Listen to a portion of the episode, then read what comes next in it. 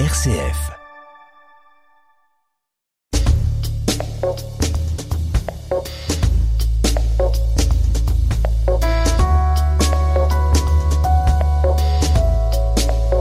Décryptage, Natacha Coq. Bonjour à tous, bienvenue dans ce nouveau numéro de décryptage. Alors comme vous avez pu l'entendre la semaine passée, on a un petit peu changé la formule. Alors cette année, on a le plaisir d'avoir euh, un, évidemment un membre de l'équipe, hein. on va pas se gâcher ce plaisir, mais on a aussi le plaisir d'avoir un invité extérieur. Et là, vous êtes en train de vous dire mais qu'est-ce qu'elle nous raconte? Parce que quand je vais dire le nom des invités, vous avez euh, vous allez pas comprendre entre guillemets, parce qu'on a le plaisir d'être entouré. Bon, je vais commencer par le, membre de l'équipe parce que c'est aussi le secrétaire de rédaction. J'ai pas trop envie d'avoir de problème. Manu Valir, bonjour et bienvenue. Bonjour Natacha, bonjour à tous. Et alors, notre invité extérieur, c'est Sarah Pousset. Bonjour Sarah. Bonjour à tous. Bon alors, pour expliquer, en fait, maintenant, vous ne travaillez plus pour Catobel même, mais pour une RCF. C'est bien ça, en radio du coup. Une radio qui nous dit quelque chose. Hein enfin, en tout cas, on espère, parce que si vous l'écoutez, chers auditeurs, bah vous connaissez certainement son nom. Bon, je vais peut-être aller à l'essentiel maintenant. Vous parlez, euh, vous parlez des sujets dont on va parler aujourd'hui. Donc, on va commencer par jeter un œil sur l'augmentation du coût euh, de notre vie au quotidien. Qu'est-ce qui augmente exactement, avec quelles conséquences, c'est ce dont on va euh, discuter. Ensuite, on va aller observer de plus près le rôle que joue la Belgique au niveau du trafic de drogue. Enfin, c'est surtout une très belle occasion pour parler de la consommation des Belges de ces substances pour la part illicite, qu'elles soient euh, douces ou dures. Je parle bien de la drogue, hein, évidemment. Place au zoom après, et puis euh, Pierre Granier viendra nous ouvrir quelques pages de dimanche, évidemment, on a hâte. Bon, c'est parti? C'est parti, on vous suit. Allez, de toute façon, on n'a pas trop le choix, et on parle pas encore de bateau, là. Bon, je vais arrêter mes vannes, parce que déjà, vous avez l'impression que je vous parle euh, en disant n'importe quoi au début, en vous présentant quelqu'un qu'on connaît, et puis maintenant, je lâche des blagues pas drôles. Mais Manu, vous allez prendre... L'ascension des, des bagues, euh, des bagues. Voilà. Bon, je vais complètement arrêter. Hein? On est d'accord? On redevient sérieux. Enfin, vous êtes déjà sérieux. Alors, je disais qu'il y a... Heureusement, c'est vous les journalistes aujourd'hui. Donc, s'il y a bien un mois qui est connu pour parler consommation, c'est bien celui de septembre et on est en plein dedans. Il y a des publicités partout. Pas besoin de préciser que c'était la rentrée, on l'a bien compris. Et c'est pas fini parce que pour les étudiants du supérieur, eh bien, c'est ce lundi ce qui implique énormément de dépenses. Donc ces temps-ci, on aborde un peu plus le sujet et on ne vise pas que les cartables. Justement, quand on parle de ce sujet, c'est d'ailleurs l'occasion d'observer d'un peu plus près les dépenses générales que peuvent avoir et ont d'ailleurs les foyers au quotidien, le coût de la vie comme on l'appelle. Il comprend évidemment la nourriture, les vêtements, mais aussi les frais médicaux ou encore la consommation d'énergie. On pense pas spécialement à tous ces éléments quand on parle de ce fameux panier des ménages, comme on l'appelle aussi. C'est un coût qui aurait augmenté depuis l'année passée. On parle d'une inflation de 2,73%. Est-ce que ça vous étonne, Manu et Sarah, depuis l'année passée on sait quand même que l'année passée était une année particulière, une année Covid. Donc c'est vrai que je pense à plusieurs niveaux, même au-delà de, de ces prix, c'est un peu compliqué de, de comparer. On se dit toujours par rapport à l'année passée, ça a augmenté pour le coup, l'année passée n'est pas une bonne comparaison, mais on voit quand même que même par rapport aux précédentes années, il y a, il y a quand même une augmentation, surtout du, du côté des énergies. Manu, vous êtes étonné? Mais disons que l'impact de la crise économique, ça a été la pénurie de certaines substances. Et on en a parlé assez tôt avec notamment les, les véhicules. Vous savez que maintenant, si vous commandez une voiture, il y a vraiment de longs temps d'attente avant d'être livré de, de, votre véhicule, alors que il y a un an encore, il y avait des, des stocks de voitures pêle-mêle et on faisait de belles promotions sur les véhicules. Aujourd'hui, euh, ben non seulement vous devez attendre, mais surtout les prix ont augmenté parce que certaines matières principalement liées à l'électronique euh, se font rares parce qu'il y a eu moins de possibilités d'extraction notamment et que donc voilà avec la demande généralisée dans le monde entier ben, ça fait des délais qui sont très longs et euh, qui dit demande c'est toujours cette loi de, de l'offre et la demande euh, permet d'exploser les prix et ça c'est vraiment juste un petit exemple quoi. Ouais, on parlait justement de cette facture d'énergie, celle qui serait à la base de, de cette hausse. Mais comment on pourrait l'expliquer? Est-ce que là vous parliez voiture? Est-ce que par exemple ce serait euh, ben, le Covid, on pourrait mettre dessus? Parce qu'on a dû rester chez nous Non. Non. non, non. les, les, explications sont, sont beaucoup plus simples. En fait, enfin, c'est-à-dire que pour l'instant, les, les, prix de gros de l'électricité euh, explosent vraiment. Ils ont atteint des, des niveaux records. On, on, parle de deux fois et demi par rapport à, la même période l'année passée, quoi, donc de septembre. Et euh, mais c'est il y a d'abord les, les, facteurs euh, climatiques, météo, météorologiques, pardon, avec euh, des, vents, des vents très faibles, donc pour euh, les circuits qui sont autour de la Belgique et qui approvisionnent notre pays en électricité. Donc ça veut dire que l'éolien en souffre. Il y a quasi pas de, de production. même chose avec bah, la période, ça c'est chaque année, mais manque d'ensoleillement, ça veut dire que euh, tout ce qui est lié au photovoltaïque, il n'y a pas de, de, production, et par contre des journées plus courtes, euh, ça veut dire une demande plus importante. Donc toujours cette même loi de l'offre et de la demande. Et puis à côté de ça, il y a le prix de gaz qui a explosé. Là, c'est une histoire de, de, marché avec la Russie, euh, donc où on passe aussi avec euh, avec d'autres importateurs euh, de gaz, d'autres systèmes, et, et donc là, c'est une flambée de prix, mais qui impacte directement l'électricité également. Et dernier facteur, c'est l'entretien des centrales nucléaires en vue de l'hiver, qui donc forcément met des centrales à l'arrêt et donc raréfaction à nouveau de la production. Je vous vois acquiescer, Sarah? Oui, tout à fait. effectivement, ce que ce que m'a dit Manu dit est très juste. Euh, au niveau du gaz, il y a également, il y a quand même eu une plus grande demande du côté européen, ce qui fait qu'au niveau du stockage, etc., il a fallu réapprovisionner tous ces stocks. Il y a aussi le fait que, apparemment, dès 2019, les prix étaient assez bas. Donc forcément, toutes ces, toutes ces causes, plus le fait que les prix étaient assez bas, ça, ça entraîne une énorme différence avec euh, déjà il y a, il y a quelques années. Et là, on parle euh, évidemment de, gaz et d'énergie, mais il y a d'autres choses qui étaient dans ces fameux paniers qui ont augmenté. Je vais citer quelques-uns. Donc, euh, il y a le pain, les céréales, il y a aussi les nuits d'hôtel, les boissons alcoolisées, le sucre et des produits sucrés aussi, les loyers privés et des soins corporels. Mais ça, est-ce qu'on peut mettre sur le, compte du confinement? Parce que ce sont quand même des choses qu'on utilise. On parle même euh, de chambres d'hôtel. C'est vrai qu'on était obligé de rester en Belgique en tout cas. Est-ce que le confinement aurait un impact dessus? Ou vous croyez aussi que bah, c'est pas dire la logique mais que par exemple, comme vous disiez, le taux était plus bas avant et ça a augmenté naturellement? Mais On peut se dire que clairement, tous ces secteurs, on parle de le secteur euh, des instituts de beauté, euh, l'hôtellerie, ce sont des secteurs qui ont été en difficulté ces, derniers mois, voire plus d'un an. Donc forcément, on peut s'attendre à une augmentation des prix vu qu'ils ont été fermés, ils doivent pas pallier à tout leur tout leur prix. Alors pour tout ce qui est céréales, etc., il y a aussi bien sûr les conditions climatiques. On l'a vu en juillet, euh, les, les, les gelées tardives, les inondations, tout ça, ça, ça détruit totalement toutes les cultures. Je pense qu'il y avait aussi des, on a vu que ces phénomènes météorologiques, par exemple, étaient présents au Canada, aux États-Unis. Or, par exemple, le blé, bah, c'est au Canada, c'est de là-bas qu'on s'approvisionne. Non? Euh, bref, c'est au Canada qu'on va chercher notre blé, donc forcément, il y aura un coût euh, plus important. C'est ça, on disait que les pâtes, par exemple, allaient fortement augmenter parce que euh, le Canada, le Canada a subi des des phénomènes météorologiques importants. J'ai du mal à trouver mes mots. Non, mais c'est très joli. Ne vous inquiétez pas, le canana, hein, on, est, on, est féministe, nous au, au, ananas aussi. Mais les, les, fruits, je crois que ça va hein, dans le domaine des fruits. Ah non, on parlait du sucre, la pénurie de sucre aussi. Oui, oui. Donc, y a, enfin, bon, le, sucre c'est encore plus compliqué parce que là, il y a, il y a le phénomène de donc de la production, mais euh, il y a aussi toutes les taxes euh, qui ont été imposées au niveau européen par rapport à, à la consommation de sucre euh, d'aliments euh, sucrés, de boissons sucrées notamment, etc.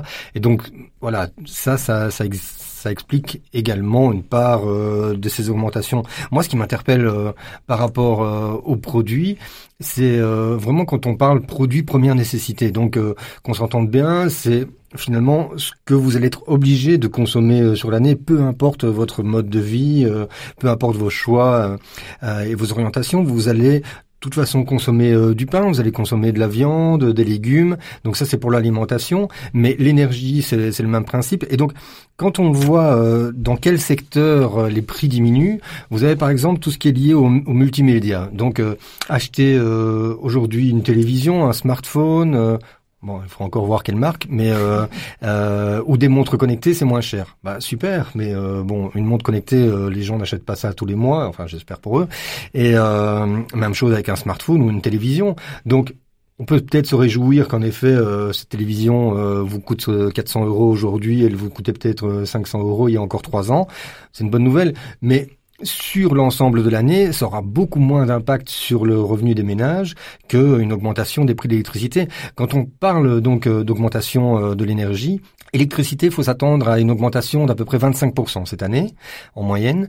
Tout dépend aussi bien sûr euh, quel type de contrat vous avez. Si, si vous avez eu la bonne idée, par exemple, je fais une petite parenthèse, hein, mais si vous avez eu la bonne idée de prendre un contrat fixe l'année passée, où les prix étaient quand même historiquement assez bas, euh, et que vous êtes toujours euh, sous contrat pendant deux ou trois ans, vous allez vraiment échapper à cette augmentation. Donc, bonne nouvelle pour vous.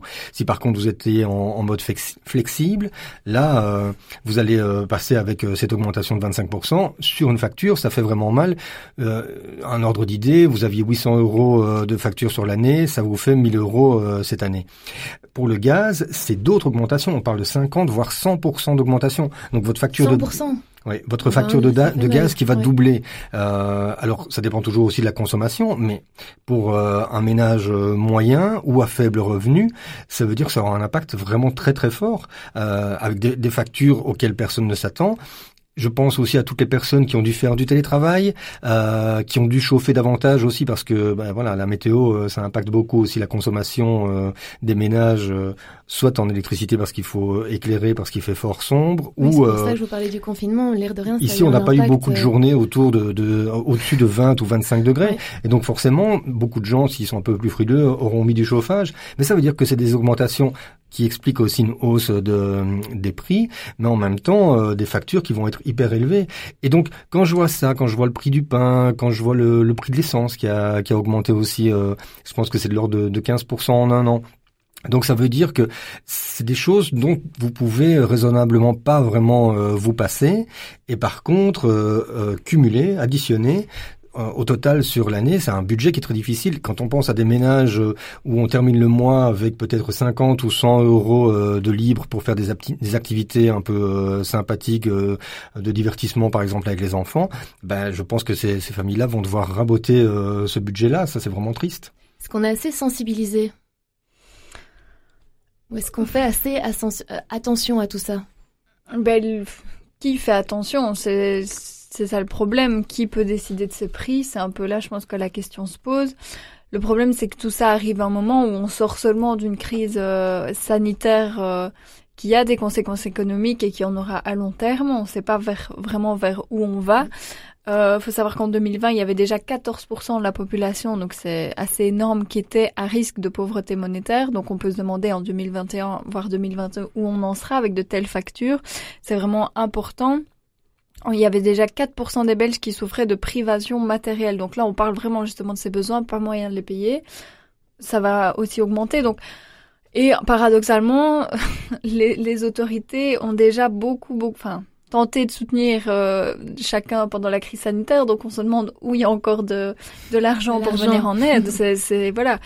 Donc, euh, donc c'est un peu ça qui inquiète vers où on va. Honnêtement, avec de telles factures, clairement, ça va précipiter plusieurs personnes. Euh, dans une précarité encore plus importante. D'ailleurs, la mutualité chrétienne avait lancé un appel pour qu'on prolonge des mesures qui étaient en cours pendant euh, la période de la pandémie, euh, des mesures en fait sociales pour euh, des tarifs réduits euh, de l'énergie pour certains ménages, quoi.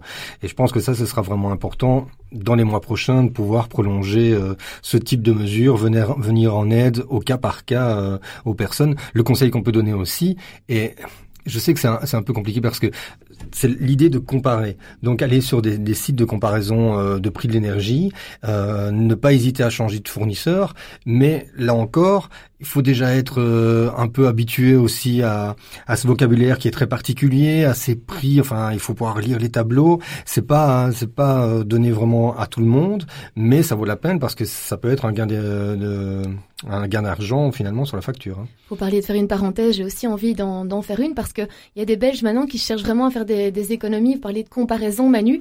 Eh bien, il y a ben, même par rapport au, au folder qu'on peut recevoir par semaine, et il y en a qui comparent euh, ben, les réductions. Il y a même des sites aujourd'hui qui sont des blocs qui sont tenus par euh, par des, des, citoyens et alors qui, qui disent ben voilà achetez ça si vous, souhaitez acheter ceci ben il faut l'acheter là-bas. Ou alors qui recensent carrément toutes les réductions qu'il y a pour le moment. Donc quelque part on parle de conscientiser mais là les les Belges sont c'est une preuve qu'ils sont conscients.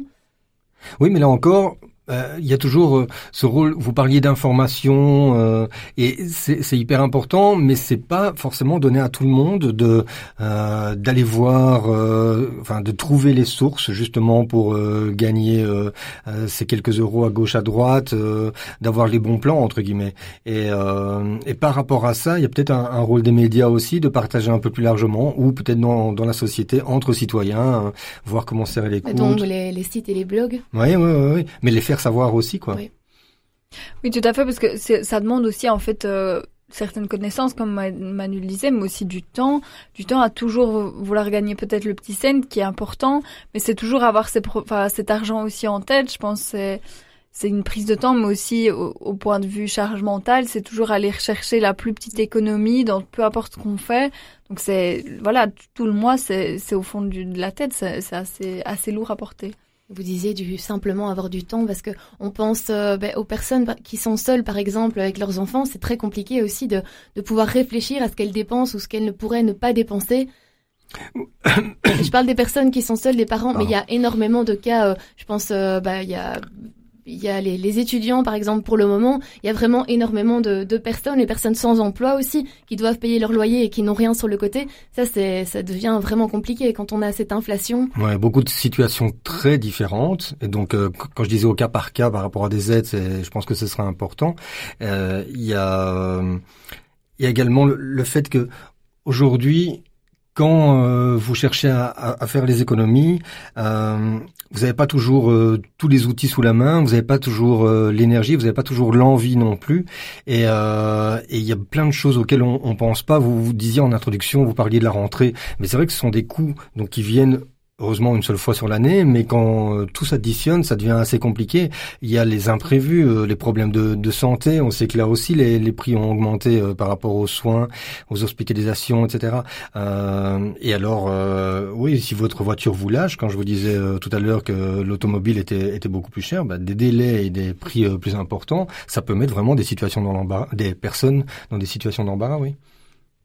Et le gouvernement devrait faire quelque chose, plus sensibiliser, plus sensibiliser les Belges, ou, ou peut-être plus faire de, publicité entre guillemets, disant attention, faites ça ça. Ou alors vous parliez euh, du, des voitures, Manu, euh, il fallait attendre un certain délai. Est-ce que le gouvernement devrait dire, ben voilà, si vous voulez acheter ceci, il va falloir attendre, ou voyez, ou attention pour l'énergie, n'utilisez pas ceci, vous voyez ce genre de choses. Ben peut-être que oui, il devrait peut-être avoir certaines comparaisons au niveau vraiment. On connaît par exemple le magazine Testachat qui est quand même reconnu pour ses comparaisons, mais encore une fois c'est un abonnement payant, tous les conseils sont pas gratuits, donc ça devrait pouvoir être accessible, avoir. Mais après c'est toujours le, le principe. Euh, Qu'est-ce que le gouvernement peut dire entre plusieurs marques et entre plusieurs... Euh, c'est plus compliqué. Le gouvernement le fait, par exemple, avec l'énergie. Vous avez le site de mhm. l'Aquap qui permet de, de comparer. Euh, c'est un peu comparable à, à ce que fait euh, Testachat. Donc, euh, il y a des outils qui existent et c'est vrai qu'ils le développent de plus en plus. Maintenant, en termes de communication, il y a moyen de faire mieux. Mhm. Maintenant, enfin, se retourner vers le gouvernement, c'est facile pour le citoyen de le dire. C'est beaucoup moins facile pour nos politiques d'arriver à, à, trouver des budgets finalement qui n'y ont plus parce que comme Sarah l'a expliqué, euh, cette crise, ça a été l'occasion de beaucoup d'aides dans des secteurs très touchés qu'il faut continuer à aider aussi, qui doivent se relever. Donc c'est une problématique euh, d'ensemble. Quand on parlait de faire le calcul euh, par rapport à, ce panier, le panier n'est absolument pas les mêmes chez, tout le monde. Vous parliez de télé tout à l'heure, Manu. C'est pas parce qu'on a moins de revenus qu'on ne s'offre pas une télé. Est-ce que ces calculs finalement sont, je vais pas dire crédibles, mais est-ce qu'on peut vraiment s'y fier? Vous parlez du panier de la ménagère Voilà. Bah, forcément, c'est... Ce sont des statistiques, c'est ça que je veux dire. Donc, mhm. ils prennent forcément euh, des, des personnes comme, euh, je vais pas dire comme cible, mais est-ce qu'on peut vraiment s'y fier par catégorie de population? C'est des tendances. Hein. Ouais. C'est ça, c'est parce qu'on voit par exemple que ce panier évolue. Il y a des biens qui sont qui font maintenant partie du panier de la ménagère, qui qui étaient un peu euh, irrecevables auparavant. Par exemple on parlait tout à l'heure des télés, des, smartphones, voilà, les, je pense que c'est devenu des biens essentiels. Et même les jeunes euh, en termes de technologie, l'abonnement internet, wifi, c'était pas maintenant ça fait quelques années, mais c'était pas forcément le cas avant. Donc clairement, ça ça évolue à, ce niveau-là et c'est important parce que clairement, euh, on voit le coût de l'internet en Belgique, c'est des factures énormes comparées à nos voisins. Donc euh, les, les, Français, vous dites par exemple? Ah oui, oui. au niveau des prix internet euh, et des prix d'abonnement téléphone, on a ce problème de monopole en Belgique. Enfin, d'oligopole parce qu'il y en a deux trois mais mm. c'est quand même des prix énormes près de 50% euh, supérieurs à, nos voisins. Donc on peut se demander est-ce que l'internet est vraiment meilleur en Belgique pour coûter aussi cher? Donc euh, c'est important que ce panier en tout cas évolue mais c'est clair que c'est une indication que ça dépend vraiment où on vit. Je parle même en termes de transport par exemple. Ça n'a rien à voir de vivre à Bruxelles et devoir payer un abonnement de transport en commun mais c'est peut-être même si c'est important le seul coup sur l'année, que d'avoir une voiture, de payer son essence toutes les semaines, d'habiter à la campagne, d'avoir plus de trajets. Donc c'est un indicateur, mais clairement ça ne correspond pas euh, aux dépenses de chaque foyer. Mais c'est là que le gouvernement peut intervenir, par exemple sur la question de la mobilité. Mais c'est en vraiment en travaillant à une mobilité accessible pour tous, tant euh, par les moyens de, de, transport, leur facilité, mais que, que sur le coût également. On voit que le Luxembourg, par exemple, avait fait euh, le choix euh, de, de transport gratuit pour la population avec les trains, etc. Donc voilà, il faut réfléchir à tout ça en même temps ça parce que ça peut être une aide et en même temps changer un mode de vie et, et avoir un impact intéressant pour la planète. Euh, en même temps, un élément qui me semblait important dans, dans ce fameux panier de la, ménagère, c'est euh, tout ce qui est lié au logement. Et là, on, on, voit aussi que sur les, dix dernières années, le prix euh, soit d'achat, soit de location euh, ont vraiment augmenté dans certaines régions très très fortement. Et là aussi, on n'a pas toujours le choix de, de, se déplacer, de déménager ou, ou de choisir son emplacement par rapport à des écoles, par rapport à son travail. C'est compliqué. Je pense que l'intervention de l'État aussi, elle peut se faire via la taxation, parce qu'on voit par exemple que les, les énergies étaient avant taxées à 6%, elles sont repassées à 21%, donc euh, la, la différence est énorme sous la dernière législature. Donc c'est aussi un choix politique de se dire l'énergie, c'est peut-être un besoin essentiel et c'est peut-être là-dessus qu'on devrait diminuer et taxer d'autres biens plus chers qui sont moins essentiels ou carrément peut-être nocifs, euh, bah voilà, par exemple en termes d'écologie ou de ou de santé. Et et du coup euh, taxer euh, plutôt là-dessus. Donc c'est aussi une forme de choix politique. Finalement, il faut re-réfléchir à tout ça. Peut-être revoir toute cette situation. Oui, effectivement. Ça, c'est le gouvernement qui doit faire. C'est un beau chantier. Oui, et en même temps, il y a un système qui existe, donc avec l'indice pivot et donc euh, euh un index euh, des salaires, donc qui va intervenir ici à hauteur de 2%. Donc ça, c'est la réponse directe. C'est ça l'intérêt de ce fameux panier de la ménagère, c'est de pouvoir estimer un pourcentage d'augmentation des, des biens de première nécessité et de pouvoir adapter les salaires en fonction. Parce que vous disiez, Manu, que ça faisait euh, bah, 10 ans que le coût de la vie n'avait euh, plus augmenté comme ça. Enfin, vous disiez ouais. 10 ans. Finalement, est-ce que dans 10 ans, euh, vous croyez que ça aura autant changé? Parce que c'est vous parliez de l'évolution de la société tout à l'heure, Sarah. Oui, bien, j'espère que les salaires suivront si ça augmente d'une telle façon. En tout cas, peut-être, je pense qu'il y aura une plus grande différenciation des biens. Effectivement, en termes d'énergie, et je pense aussi à tout ce qui est essence, etc. J'espère et je pense que vu euh, les enjeux écologiques et les choix qu'on va devoir faire, notamment en termes d'énergie, les coûts vont changer et on va devoir s'y adapter. Je peux juste encore ajouter une phrase? Vous pouvez ajouter même dix phrases, Manu ce sera une, juste une, mais c'est ah. l'idée euh, est liée à, l'énergie. Donc, euh, quand on parle euh, d'augmentation des prix de l'électricité, moi, ce qui m'interpelle, c'est que partout dans la société aujourd'hui, on pousse l'électrique dans tous les domaines, et euh, principalement celui de la mobilité, avec des voitures électriques, avec avec des vélos électriques, mobilettes électriques, et j'en passe. Et donc, je me dis, mais comment est-ce que les, les foyers vont pouvoir suivre ces augmentations à partir du moment où, d'un seul coup, si vous voulez rentrer en ville, que ce soit Bruxelles ou une autre ville, d'ici quelques années, vous pourrez plus rentrer avec un moteur thermique. Et donc, vous, vous devrez faire le choix d'une voiture électrique et en même temps, les prix vont exploser. Donc, vous êtes quand même fort dépendant de d'un marché qui vous appartient pas, quoi. On en reparle dans dix ans. Ma question était fort évasive. Hein. Ne vous inquiétez pas, c'était vraiment pour prendre votre avis. Mais voilà, maintenant, on, on vérifiera dans dix ans, hein, si on est passé à l'électrique ou pas. On verra. on verra, mais on sera, on sera peut-être plus là. Hein. Enfin, je dis plus, plus, plus, plus, dans le studio. On s'entend plus dans le studio. En, en, équipe, plus dans décryptage. Ça va comme ça? C'est bien. Bon, je, de nouveau, je me tais. Hein. Je vais laisser euh, chanter les frangines, hein, parce que euh, on parlait de matériel, etc. Et elles disent euh, donnez-moi. Je vais quand même reprendre la petite phrase que c'est ça qui a inspiré. Sans amour, nos vies sont dérisoires. Donc il faut, il faut donner de l'amour. C'est l'essentiel. Hein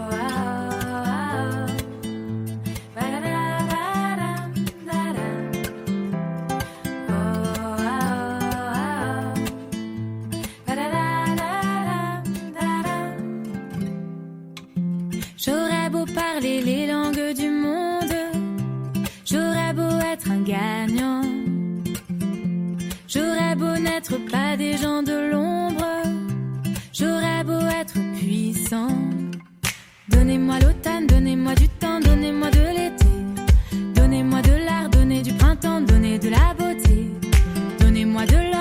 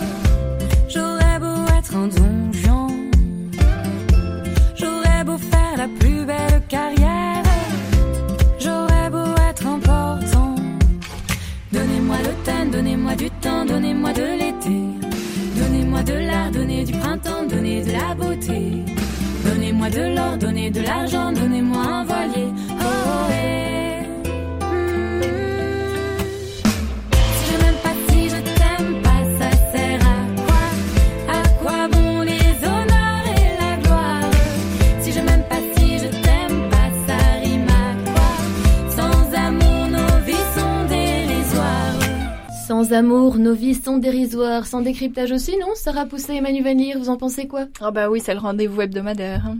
C'est une belle pub, ça. Et sans la voix de Natacha qui chante pendant les pauses musicales, moi j'aime beaucoup. Oui, enfin, ils vous ont pas vu danser non plus, hein, les auditeurs.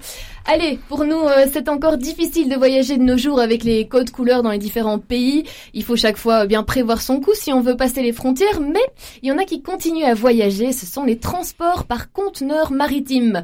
Ils amènent encore leurs marchandises port en port.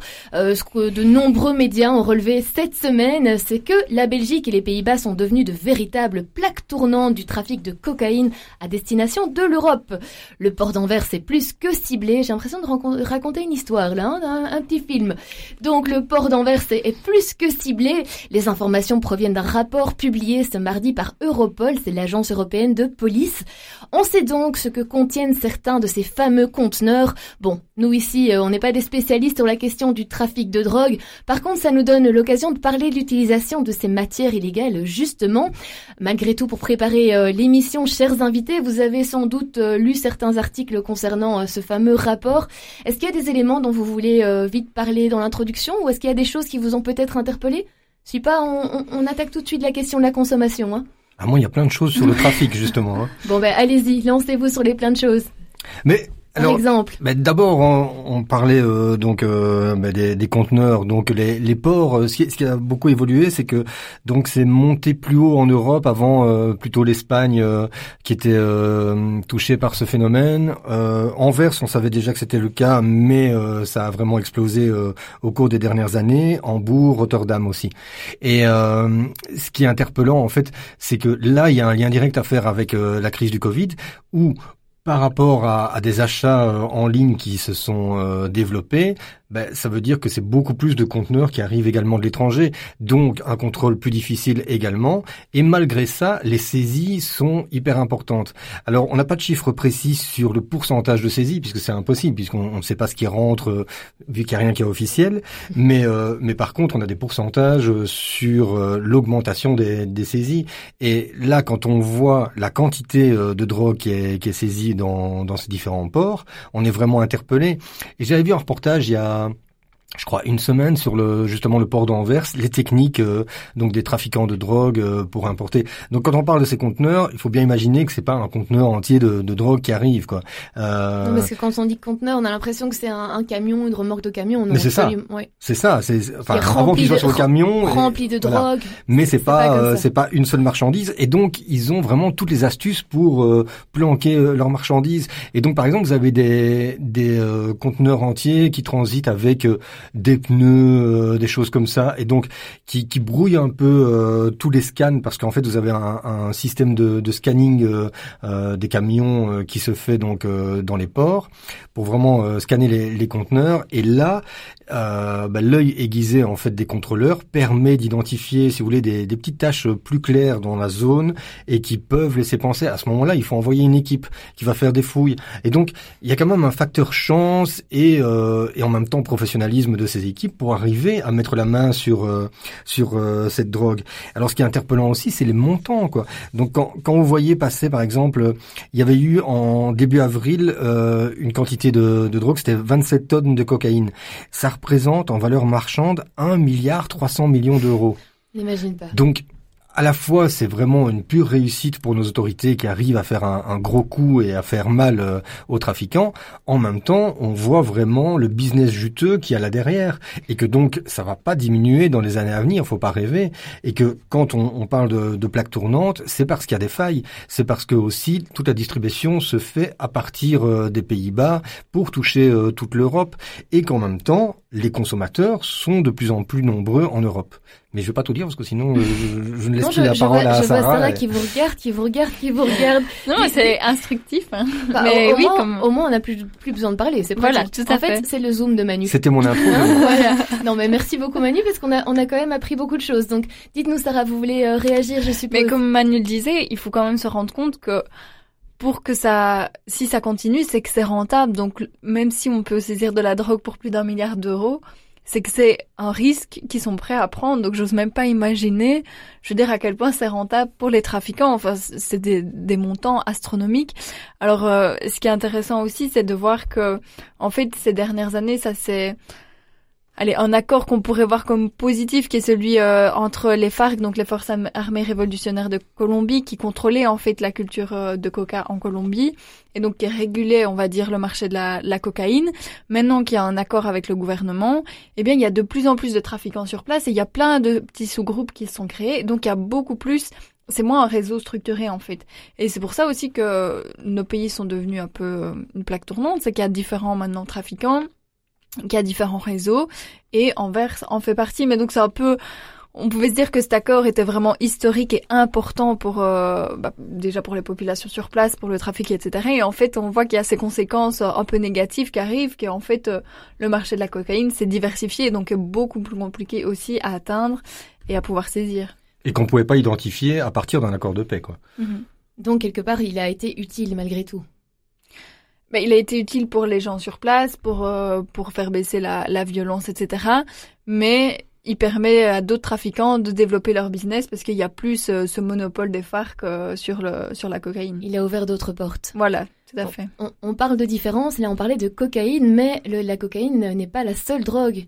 Il y a énormément, on peut citer quoi, l'hé- l'héroïne, dites-nous. euh, Dites-nous, vous me dites ça comme si euh, j'étais bah oui, spécialiste je- je- euh, et marchand Non, en, les- drogue. Alors heureusement non.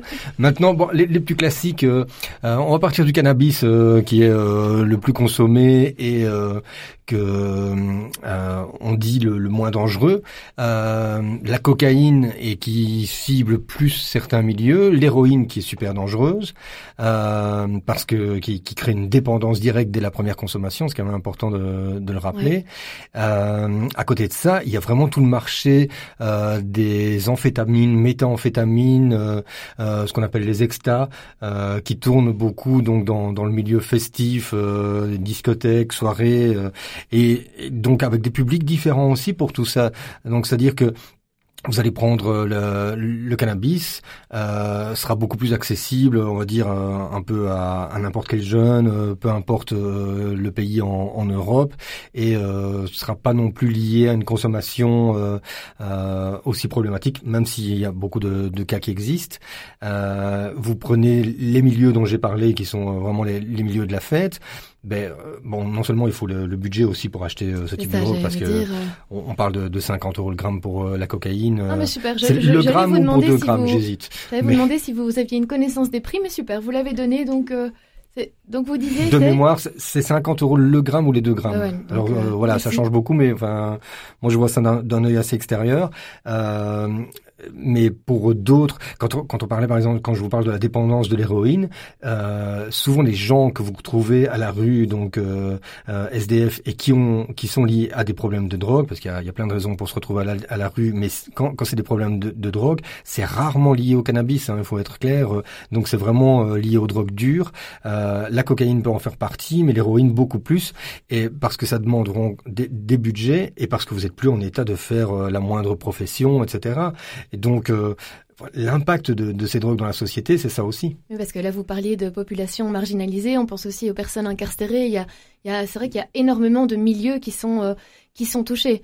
C'est pas, euh, Sarah, je disais, les- on parle des différentes drogues, mais c'est vrai que le cannabis est malgré tout une des plus, euh, je vais pas dire répandues, mais une, Si, si. une dont- Oui, je pense que en tout cas, on en parle beaucoup plus et beaucoup plus euh, librement, en tout cas.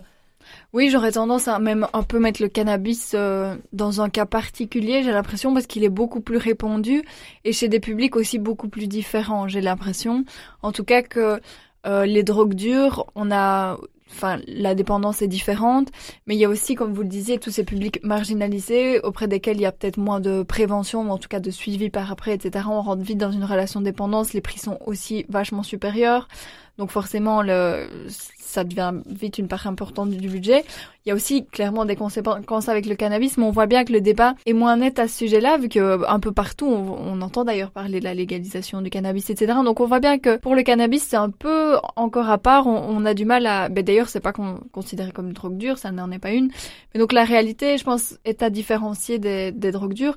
Alors il faut aussi évoquer, je pense, toutes les drogues de synthèse qui, qui font aussi partie beaucoup du milieu de la nuit et qui ont des conséquences, euh, ben, pour le coup, qu'on ne connaît pas toujours vu qu'elles sont assez Donc c'est aussi euh, des, des substances euh, assez dangereuses. On parlait des, des, différents publics. Maintenant, il y a, euh, bon, c'est peut-être pas une nouveauté parce qu'on en parle peut-être juste un peu plus. Toutes ces personnes qui, euh, ben, ces jeunes travailleurs, ces jeunes et moins jeunes d'ailleurs, qui ont des journées tellement pleines, qui sont tellement dans le stress que maintenant ils ont tendance à euh, prendre leurs petits joints justement. Ça, c'est quelque chose qui est de plus en plus répandu. Est-ce que notre société en demande trop peut-être? Même plus répandu. Je sais pas. Moi, enfin, je suis pas sociologue et j'ai malheureusement pas fait une étude là-dessus, mais j'imagine que c'est un peu l'évolution de la génération euh, estudiantine qui donc euh, avait euh, allait peut-être euh, fumer un joint euh, dans une soirée ou ce genre de choses et qui donc ben, même s'il rentre dans le marché du travail va continuer une consommation occasionnelle sur le cannabis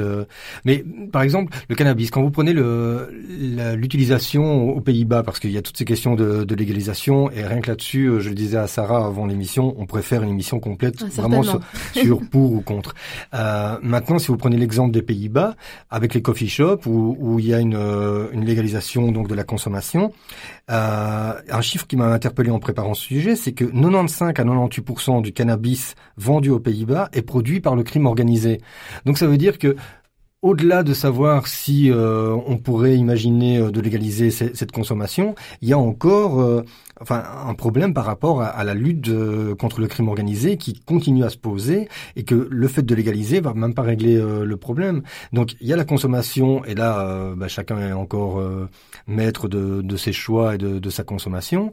Mais si on veut lutter à un niveau mondial contre l'usage de drogue et peu importe qu'on parle de drogue douce ou drogue dure, la problématique est vraiment hyper compliquée pour arriver à mettre de côté les, les crimes, le crime organisé donc euh, toutes les organisations et tous les réseaux qui existent euh, et qui passent euh, les frontières, pour eux, l'Europe est plus ouverte que jamais.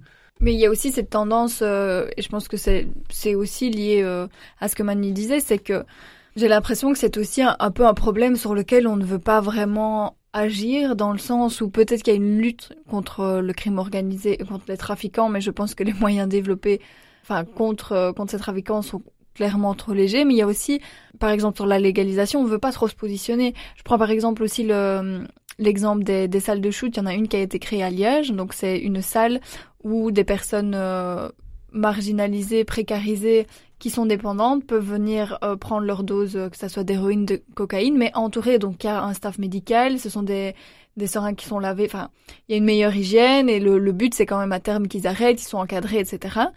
Et on voit que c'est, ça a créé un énorme débat. En fait, en France ou Luxembourg, c'est tout à fait légal de créer ce genre de structure. En Belgique, c'est illégal. Donc là, par exemple, elle vient de fermer à Liège parce que la commune doit, ré... enfin, a priori, elle va réouvrir, mais elle doit autoriser euh, le renouvellement de la convention. Alors, on voit que, par exemple, sur un tel sujet, une structure, voilà, certains disent que ça encourage à encore prendre plus de, de drogue. On se dit, ça peut justement aider des personnes à sortir, ou en tout cas, qu'au niveau de leur santé, ils sont un peu plus suivis et qu'il y ait moins de risques de contamination, etc. Et donc on voit que c'est encore illégal, c'est la seule en Belgique. On veut pas trop se positionner sur le sujet. Le bourgmestre de Liège qui s'est positionné sur le sujet, pour le coup, a été, a été très fortement critiqué. Donc on voit que c'est la drogue, on veut pas trop en parler. Et je pense que c'est aussi pour ça que ça resterait euh, géré par le crime organisé, etc. Parce que on veut pas trop s'en mêler, on n'a pas les moyens, on n'a pas d'avis, donc euh, ça reste une, oui, une branche marginalisée de la, de la population qu'on ne veut pas regarder. Bon, c'est frustrant parce que le temps passe et effectivement on aurait pu passer euh, toute une émission à, à parler de tout ça, mais je voulais vous poser une dernière question parce que vous, vous parliez justement de retrouver la, santé, en tout cas d'entretenir la santé. Le cannabis, par exemple, a des vertus. Euh, oh, les Romains l'utilisaient, euh, on l'appelait cannabis sativa. Euh, C'était un antidouleur et ça, pendant des siècles, ça a continué comme ça la drogue, entre la drogue, ça reste aussi des, des plantes pour la plupart.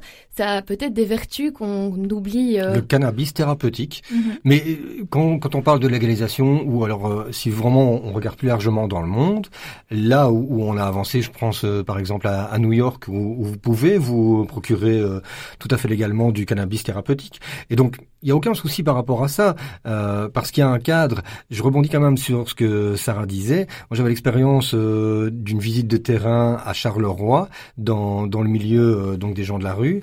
Et, euh, et en effet, les personnes euh, qui se droguaient allaient dans des espèces de, de taudis, des, des plaines et des choses comme ça, et donc avec des, des seringues qui traînent, là où vous pouvez très bien avoir aussi des enfants qui jouent dans un parc juste à côté, qui vous trouvez ça. Enfin, donc il y a, c'est une question de société qui touche plus largement que les consommateurs. C'est normalement tout le monde devrait un, peu euh, euh, s'investir par rapport à ça pour euh, pour régler. Et comme Sarah disait, on a tendance à le mettre sur le côté, ce qui est une erreur. Voilà, on parle beaucoup de la cigarette. Est-ce qu'on pourrait comparer ça, faire plus de prévention? Oui, je pense qu'en termes de prévention sur les conséquences, comme Manu le disait, l'héroïne, c'est une drogue à laquelle on devient très vite dépendant. Je pense que honnêtement, on voit dans les chiffres en tout cas que par exemple, le cannabis, c'est une drogue qui est, qui est testée bah, souvent en premier et assez tôt, c'est clairement pendant l'adolescence. Je pense qu'on pourrait un peu améliorer euh, sans tout de suite... Enfin, s'il faut dire que c'est pas forcément bien, mais la tendance est beaucoup à diaboliser. N'allez jamais vers les drogues. Mais si on y est, comment est-ce qu'on fait pour s'en sortir? Quels sont les impacts concrets, avoir des conséquences, pas juste un, diable comme ça qui, est au-dessus de nous, mais simplement, ben voilà, il y a ça qui risque de vous arriver, etc. Des, choses concrètes, on parle à, des ados, c'est peut-être des jeunes adultes, il y a moyen de d'arrêter de diaboliser certaines choses et de faire comprendre par l'explication, et je pense que ça passe par là, c'est en se rendant compte de, des conséquences que ça peut avoir, etc., qu'on peut avoir un, un geste plus réfléchi et, et peut-être qu'ils seront moins excités parce que justement c'est moins interdit donc c'est ça tout à fait parce qu'il y a aussi beaucoup ça hein, et la prévention intelligente c'est celle qui passe par le témoignage par l'identification.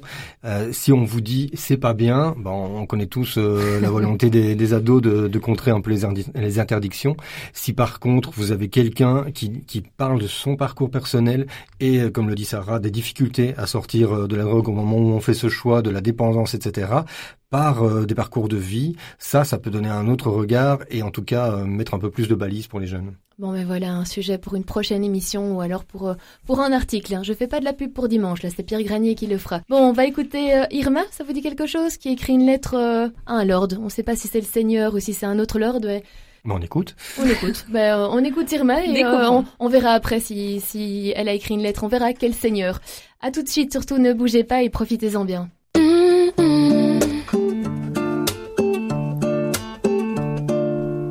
I wrote a letter to the Lord, begging him to send the cards that would make you stay by my side. He sent an A minor group, decided like something smooth that doesn't hurt at all.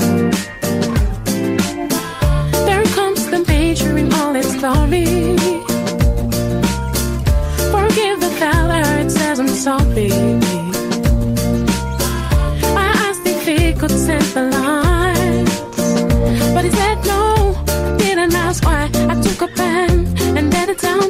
I wrote a told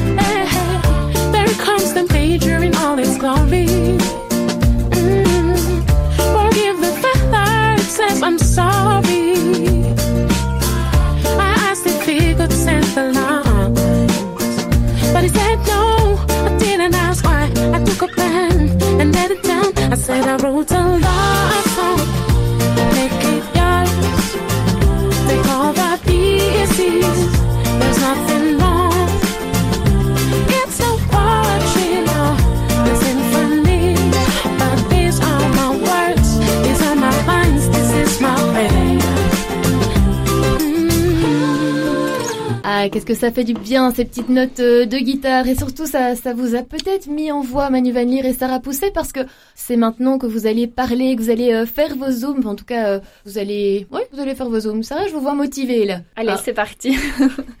eh bien, je vous parle de, de canettes, de bouteilles plastiques. Je ne sais pas si vous l'avez vu, mais de plus en plus de communes wallonnes, flamandes et régionales, enfin, de communes belges, on va dire plutôt, euh, sont en faveur de la consigne. Donc, la consigne, c'est quelque chose qui est déjà appliqué à l'étranger, notamment par exemple aux Pays-Bas, ça a été décidé que ça allait être mis en place. Donc, c'est le fait comme des, des bouteilles de bière, eh bien, c'est de pouvoir ramener ces bouteilles de plastique ou ces canettes à un endroit et de récupérer quelques cents. Ça permettrait qu'elles ne soient plus jetées partout. Les agriculteurs, notamment wallons, sont extrêmement en faveur de, de cette mesure puisque ils ont un vrai problème dans leur dans leur champ. Ils sont souvent confrontés à des déchets de, de canettes ou de bouteilles et ça bloque toutes leurs machines, etc. Donc ça a de vraies conséquences pour eux. Il y a beaucoup de petites communes aussi parce que c'est vrai qu'au bord des routes, on voit l'état des routes, des bords des routes et c'est souvent ce qu'on jette. On boit une canne, hop, hop, ça passe par la fenêtre et donc eux également sont sont en faveur. En fait, ce qui bloque, c'est plutôt les grandes villes qui, je pense, ne savent pas trop comment mettre ça en place et donc ne sont pas euh, encore en faveur. Mais en tout cas, pour l'instant, on a quand même 101 communes sur 260, donc on est près, de la moitié chiffre, qui ouais. sont qui sont en faveur. Alors il y a également eu euh, une annonce, euh, une audition pardon, au Parlement wallon et qui euh, qui, euh, enfin, une pétition avait été déposée par le collectif Alliance pour la consigne. Euh, parce que effectivement, il y a de plus en plus de citoyens belges qui également souhaitent euh, une telle consigne. Ça permettrait de réduire euh, clairement, peut-être du côté des industriels, la production de bouteilles plastiques puisque elle aurait désormais un coût, mais également de, de déchets parce que il y a toujours ce lobbying en fait qui s'oppose un peu à ces consignes. Ce sont des, c'est par exemple Fausse Plus, donc ceux qui, qui gèrent tout ce qui est sac PMC en disant bah on a le sac PMC et ça fonctionne très bien ainsi. Sauf que le sac PMC c'est très bien quand on est à la maison, en entreprise et encore on trie pas toujours en entreprise, C'est vrai. mais à l'extérieur ça ne fonctionne pas du tout. Et donc leur lobbying, c'est un peu de dire, ben ça, ça fonctionne bien. Et puis pour tout ce qui est au bord des routes, on organise tous les nettoyages de printemps. Encore maintenant, on appelle tout le monde fin septembre à aller nettoyer les routes. C'est très joli, mais c'est pas très pérenne à long terme. Donc clairement, il y a, y a un petit problème. Puis est-ce que c'est vraiment un- au plus motivé d'entre nous à aller récolter les déchets de ceux qui ne respectent rien. Donc voilà, c'était pour un peu euh, parler de, de cette consigne. Je trouvais que c'était une solution qui est testée euh, dans d'autres pays européens et qui, qui a l'air de fonctionner et qui honnêtement ne nous demanderait pas beaucoup d'investissement en plus si ce n'est d'aller jeter ces, ces déchets à un autre endroit. Donc pourquoi pas. Donc c'est c'est la consigne pour les La le consigne. nom du, du groupe qui milite en faveur, c'est Alliance pour la consigne. Et donc, euh, ils- on retrouve toutes les informations sur leur site. Euh, ils me disent qu'effectivement, dans huit autres pays européens, c'est appliqué, ça fonctionne très bien et ça permet en tout cas de réduire les, les déchets euh, au bord des routes notamment. Ben, on Donc, mettra euh, le, le nom sur le, en dessous du, sur l'article, sur Voilà, catobel.be. un on dossier à le suivre. Bah oui, merci beaucoup de nous avoir fait découvrir ce dossier-là. Donc, euh, chers auditeurs, si vous voulez en savoir plus, euh, allez sur l'article qui reprend l'émission sur notre site catobel.be. Il sera en lien.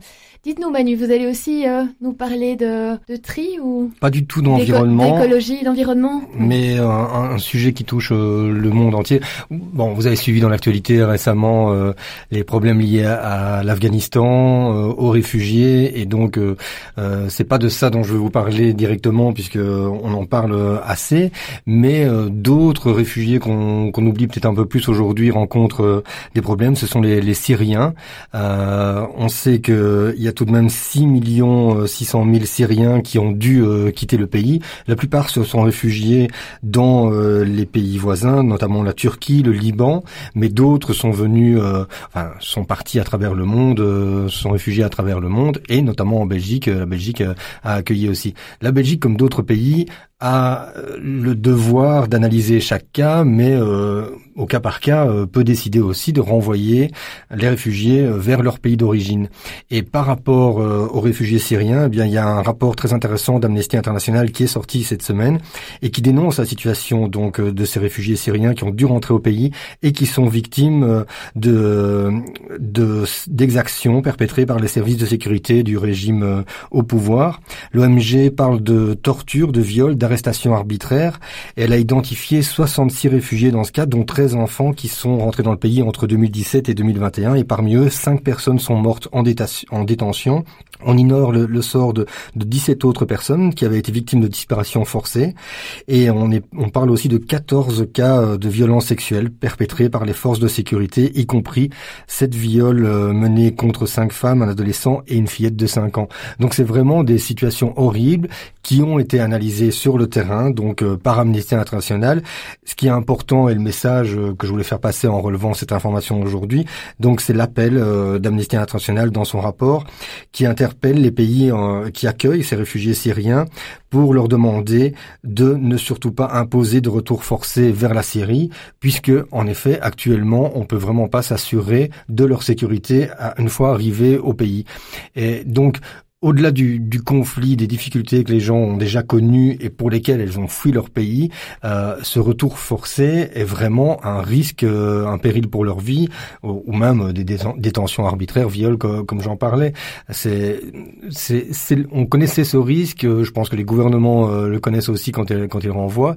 Mais le fait qu'Amnesty, voilà, euh, prenne des cas concrets pour expliquer que ce qu'on craignait se passe sur le terrain, c'est vraiment important. C'est un signal clair pour euh, les pays européens et la Belgique. C'est un peu compliqué de parler après. Hein. C'est un peu compliqué, mais voilà, l'actualité n'est pas faite que, que, de nouvelles euh, heureuses. Non, mais de toute façon, c'est Pierre Granier qu'on va retrouver et qui va, qui va nous parler. Et je pense, Pierre, que vous allez euh, nous parler d'anges, hein, il me semble. Bonjour Pierre et bienvenue. Bonjour Natacha. Alors dites-nous, qu'est-ce qu'on va pouvoir lire cette semaine dans le journal? Vous allez nous parler de trois articles, c'est ça? Oui, c'est ça. J'ai sélectionné trois articles et dans dimanche, on va commencer par l'interview, vous savez, le grand entretien. Cette semaine, c'est avec une personnalité très présente dans les médias flamands à savoir Rick Tors, ancien sénateur CDNV et recteur de la KU Leuven. Il vient en effet de publier un ouvrage au titre étonnant de Kerk is Fantastis, avec l'accent, s'il vous plaît. Hein? C'est un peu limite traduire. Un, ouvrage qui a, qui a obtenu d'ailleurs un, grand succès en Flandre et même aux Pays-Bas. Il n'est malheureusement pas encore traduit en français. Le titre est un peu déconcertant, il est même euh, voire un, peu provocateur, mais mais, mais, le professeur euh, Torse justifie en expliquant que l'Église est effectivement fantastique dans le sens où elle possède des capacités insoupçonnées et qu'en même temps, elle est insaisissable. Dans les années 90, ce spécialiste du droit canon avait pourtant été déclaré persona non grata par les évêques belges en raison des dysfonctionnements, des jeux de pouvoir qu'il dénonçait dans l'Église. Mais aujourd'hui, tout ça, c'est fini. Eric Torf s'est convaincu que l'Église a aussi des atouts à faire valoir on peut voir l'Église de plusieurs façons, précise-t-il. L'Église qui pense les plaies, qui rencontre et réconforte les déprimés, qui accueille les agnostiques, qui rassure et enseigne l'espérance, le beau, le juste, le vrai. Et le fantastique. Et le fantastique. Les propos qui ont été recueillis par Jacques Herman, c'est qu'on peut lire en pages 2 et 3. Ce week-end, c'est le, la journée des, les journées du patrimoine en Wallonie c'est 11 et 12 septembre. Et après les inondations qui ont touché une trentaine d'églises en Belgique, c'était justement l'occasion de s'interroger sur ce que va devenir le patrimoine religieux dans ces églises sinistrées. Pour le savoir, Maristas a suivi une équipe du Centre interdiocésain du patrimoine et des arts religieux, le CIPAR, qui est chargée du sauvetage des biens culturels sur les sites impactés.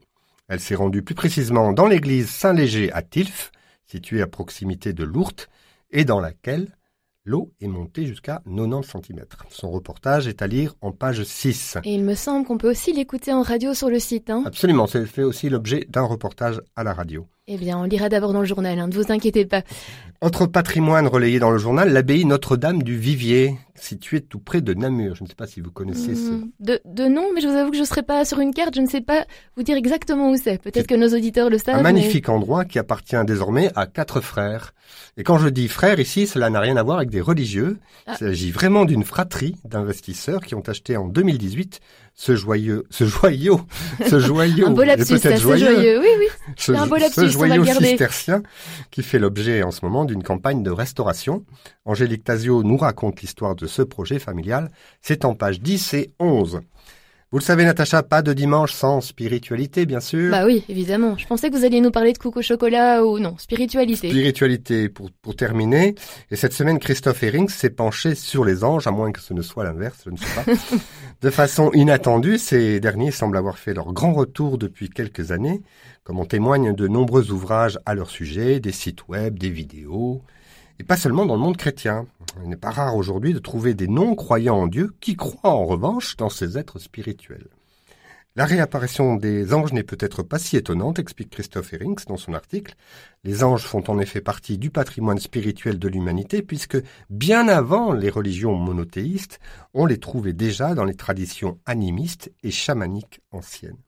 En tout cas, dans la Bible, les anges sont bien présents. Pas moins de 549 versets bibliques en parlent dans l'Ancien Testament et 203 dans le Nouveau. Qui sont-ils?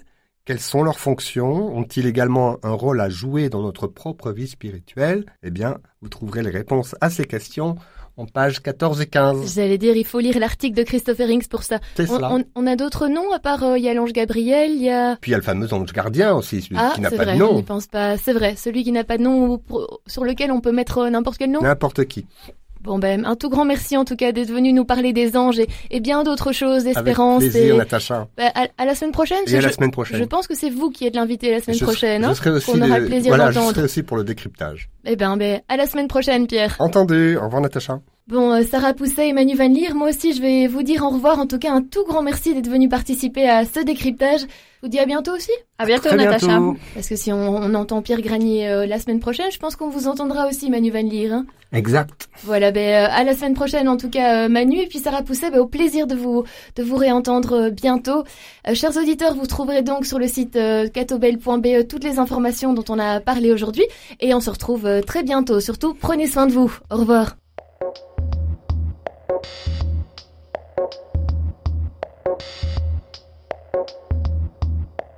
you.